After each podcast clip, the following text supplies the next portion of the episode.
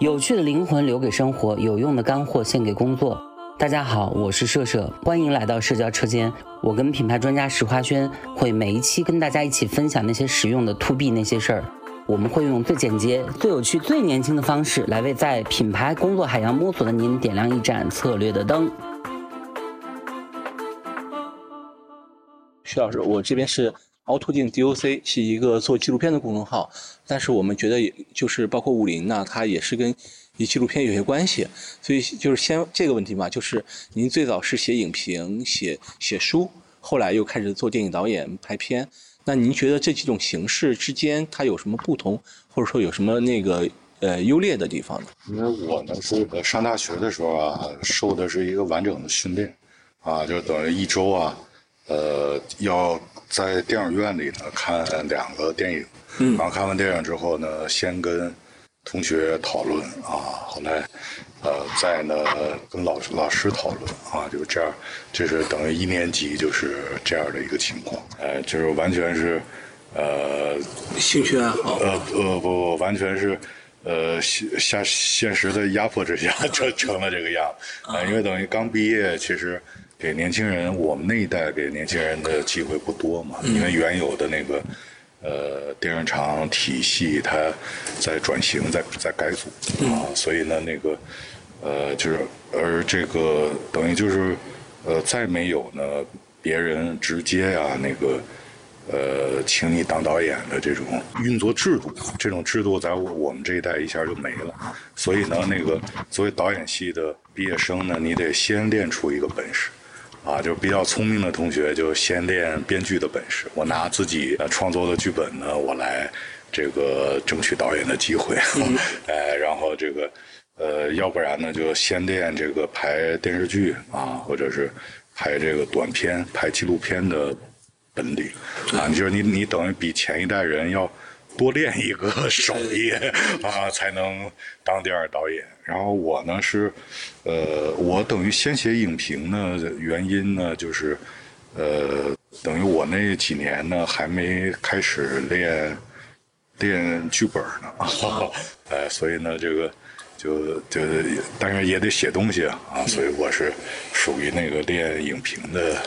呃，一类吧，前辈，电影的前辈。这两天就在看您的那个新书，就有一篇我特别喜欢，就是小兵张嘎和塔尔科夫斯基这篇，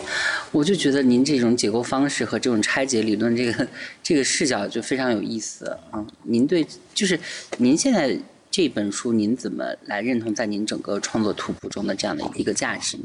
因为呃，以前啊做影评呢，就是说是一定要，就是不能。呃，泛泛的谈自己的个人感想，嗯，啊，所以那，那以前写影评呢，都要有责任心啊，就是我这一篇影评呢，一定要有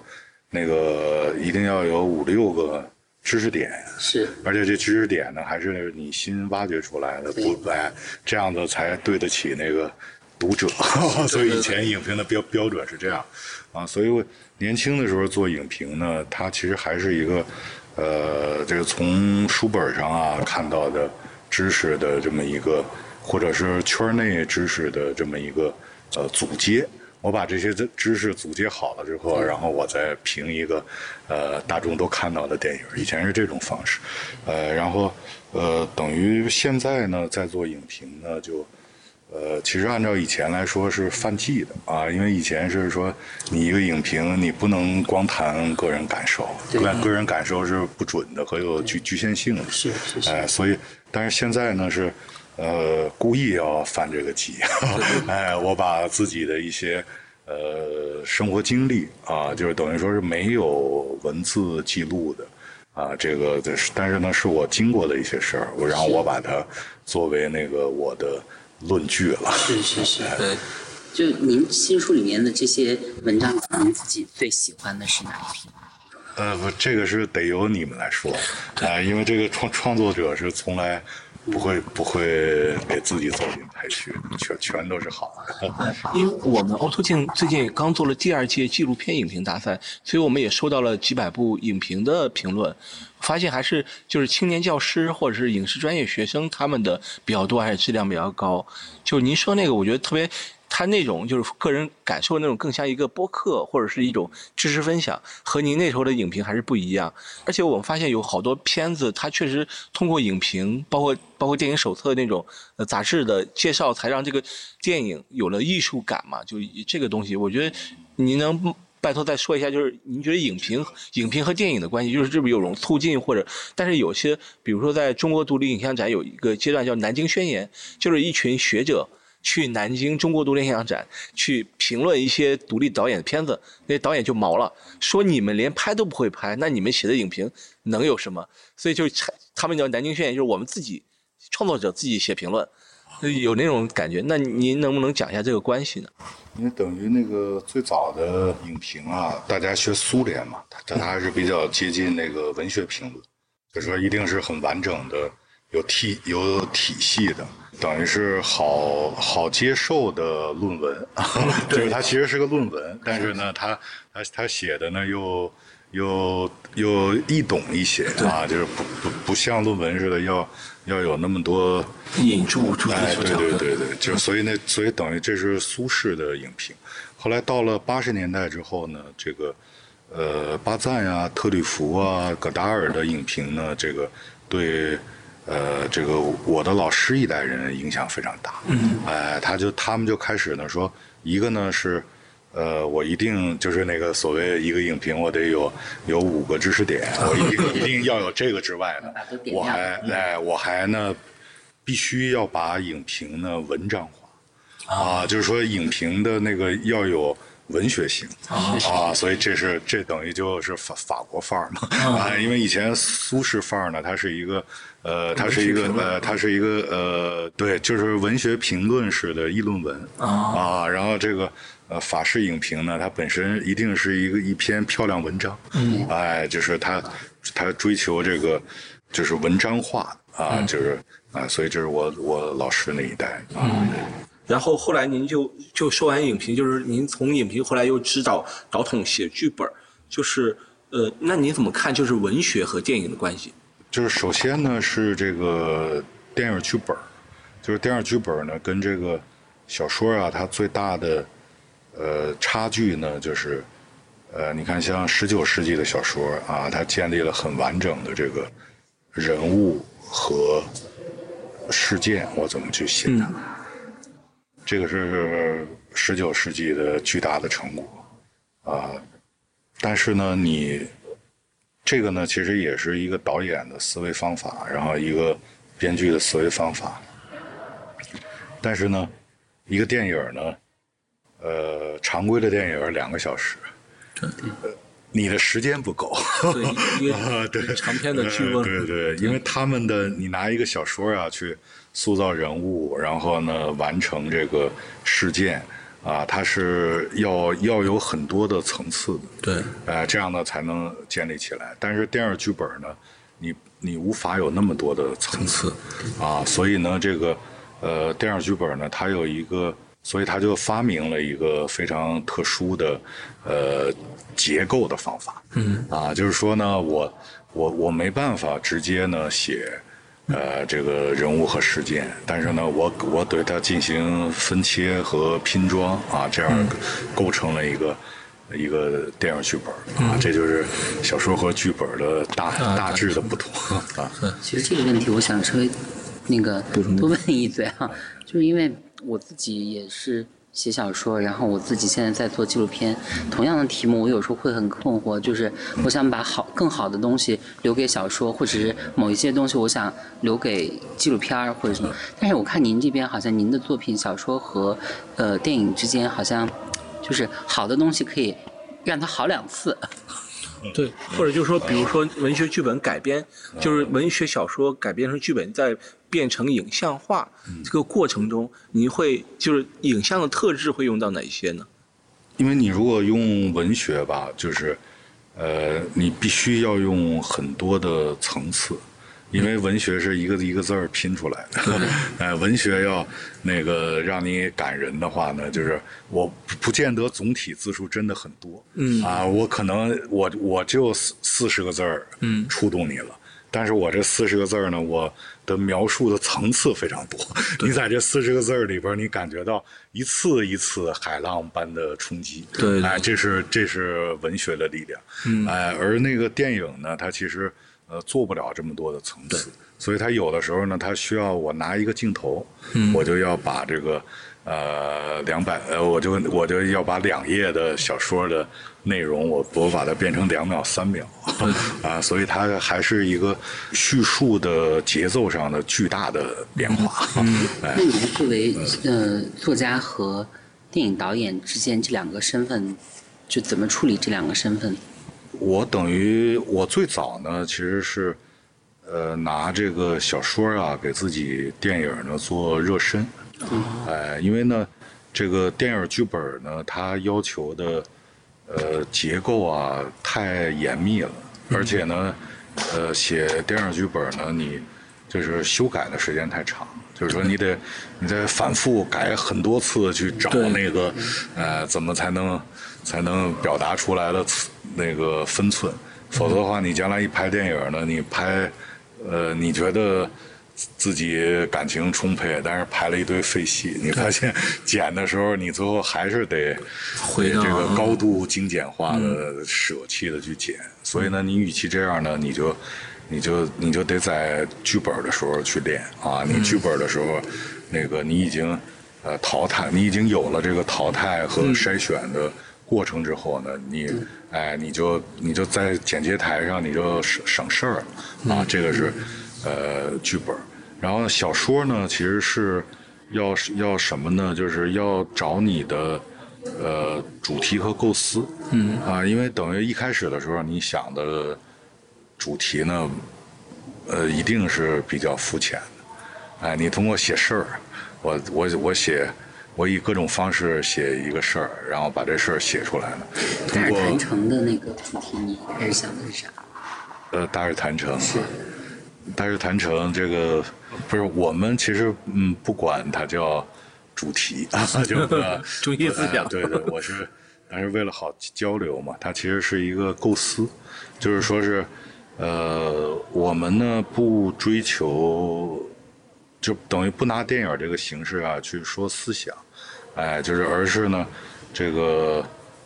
而是呢，设计出一个这个思想性的情节，啊，就等于说我们也谈哲学，但是，但是你说徐老师你的哲学是什么？我说不出来啊，因为我的，我的我们的是呃情节化的哲哲学，对，哎，对所以呢，那个，所以大日坛城的那个基本构思呢，就是把这个，就是因为一开始呢，吸引我的事件是一个一个的，呃，一场一场的棋战，哦，对你喜欢围棋，对对，以前是给围棋杂志写过稿，是不是比较早的时候？我我我只写过一写过一一篇，是吗？写呃写过给给报纸写过一个长篇围棋世界然后给呃给那个对给围棋天地写啊写过一篇，啊给那个解放军报社写过一篇，都是长的这个哎我就是看了大大尔谈城以后，迷上了围棋和宗教。确实还是挺挺影响人的。对，刚才您提到一点，比如说您是从想做导演之前，先从文学或者是编剧来练手嘛。但是现在好像有一个趋势，就是影像的平民化，很多年轻人他可能上来没毕业就可以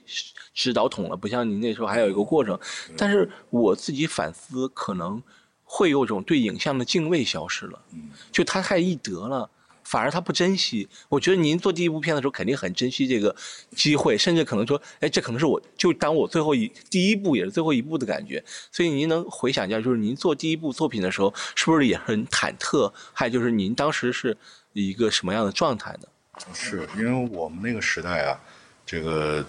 到影像呢，你要付出很大代价的，就因为它还是胶片，嗯，呃，然后呃化等于是化学时代的电影。这个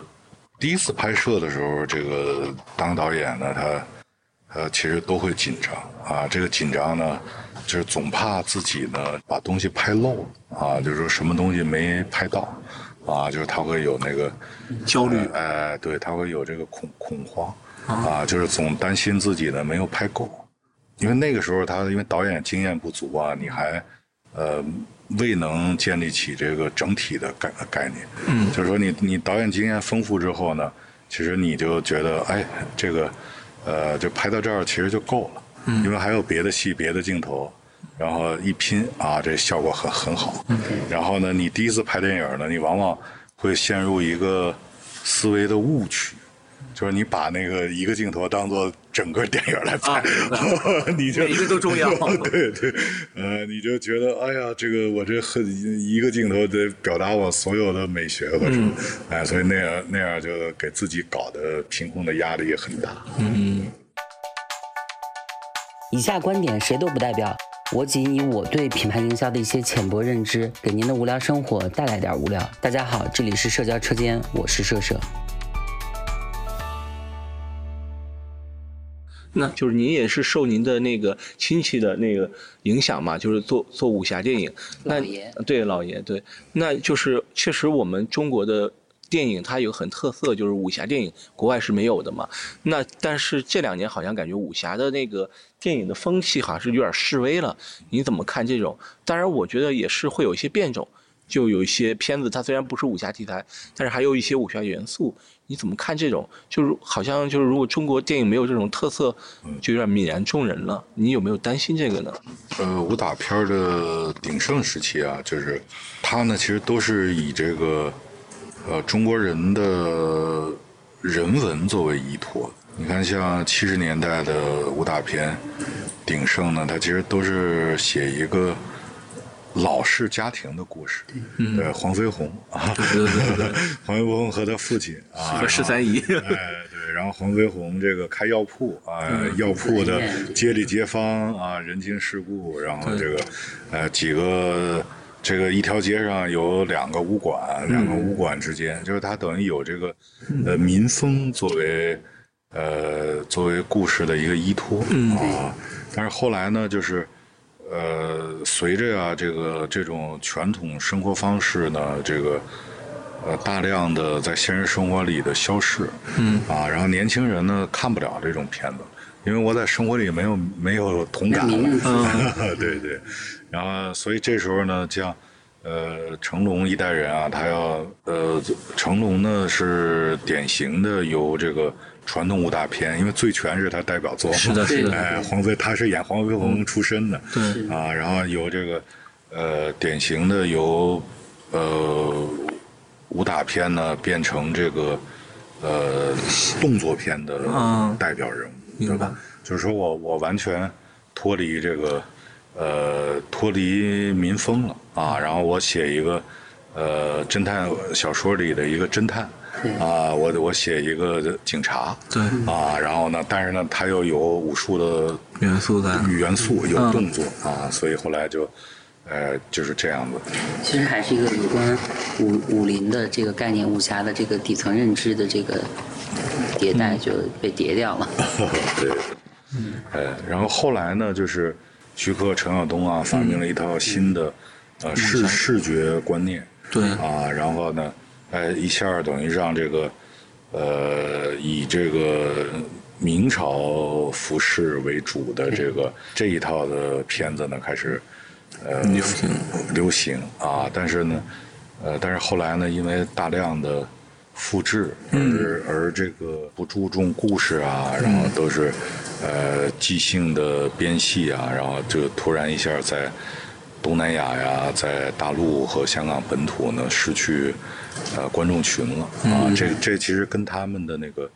呃视觉设计高度精良化，而这个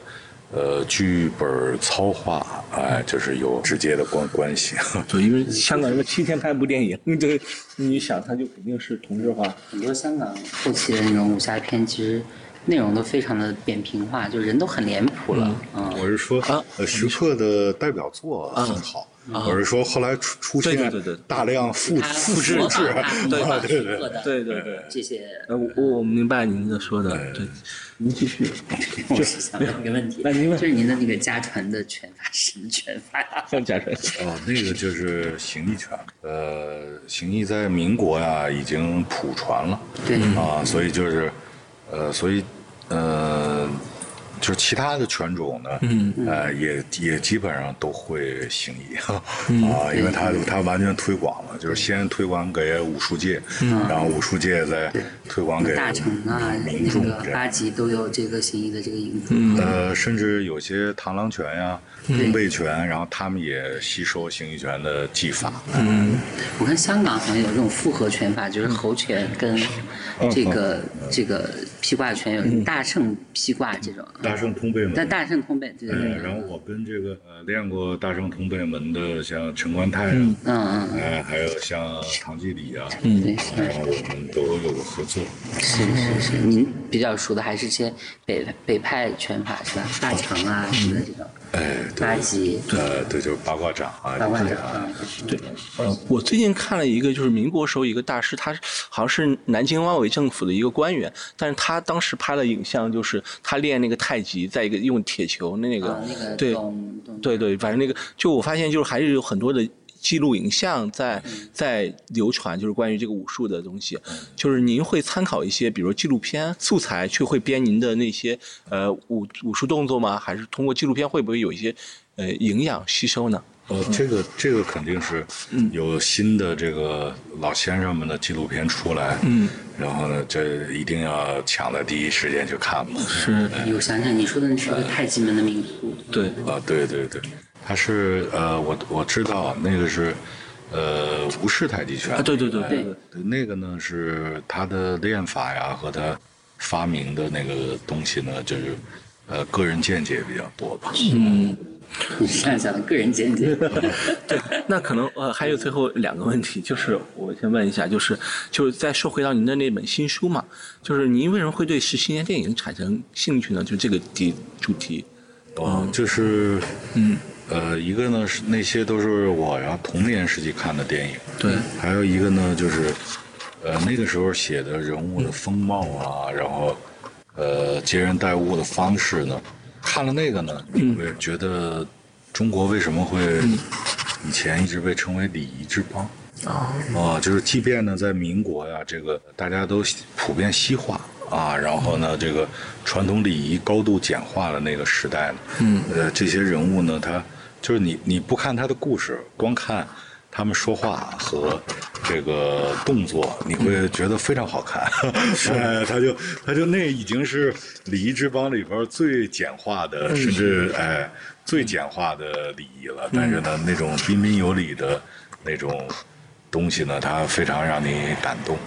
啊、这个，所以我就想，其实最早就是想追究这个啊，就是看孙道临呐、呃，于于兰呀，他们怎么说话，他们为什么会这么说话？结果这一一研究呢，就深下去了，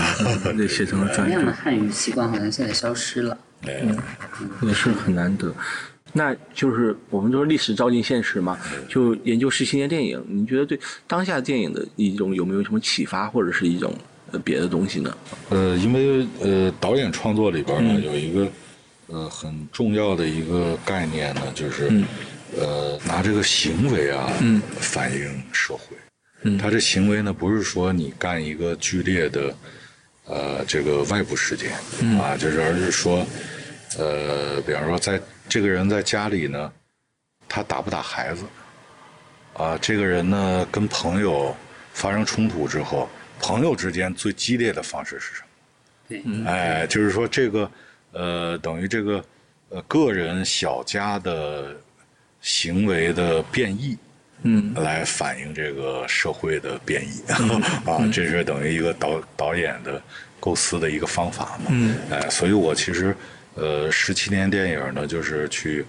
呃等于去研究这个行为跟这个社会进程的这种关系吧。哎，对，它等于是一个呃算是一个样板吧。嗯。啊，就是说你你看到他那种彬彬有礼的这种行为，然后但是呢，他又是他又发生了革命，所以呢，你你对今天的人呢，就是现在的人有什么可能你们不自知的一些行为方式啊，嗯。啊，常人不自知，觉得理所当然，但是呢，这个呃导演的眼光看呢，就觉得哇，这太奇怪了，这个怎么会怎么会出现这样的呃仪态和举动？嗯，这背后呢一定是呃影射着什么东西，结合内化的。哎，对对对，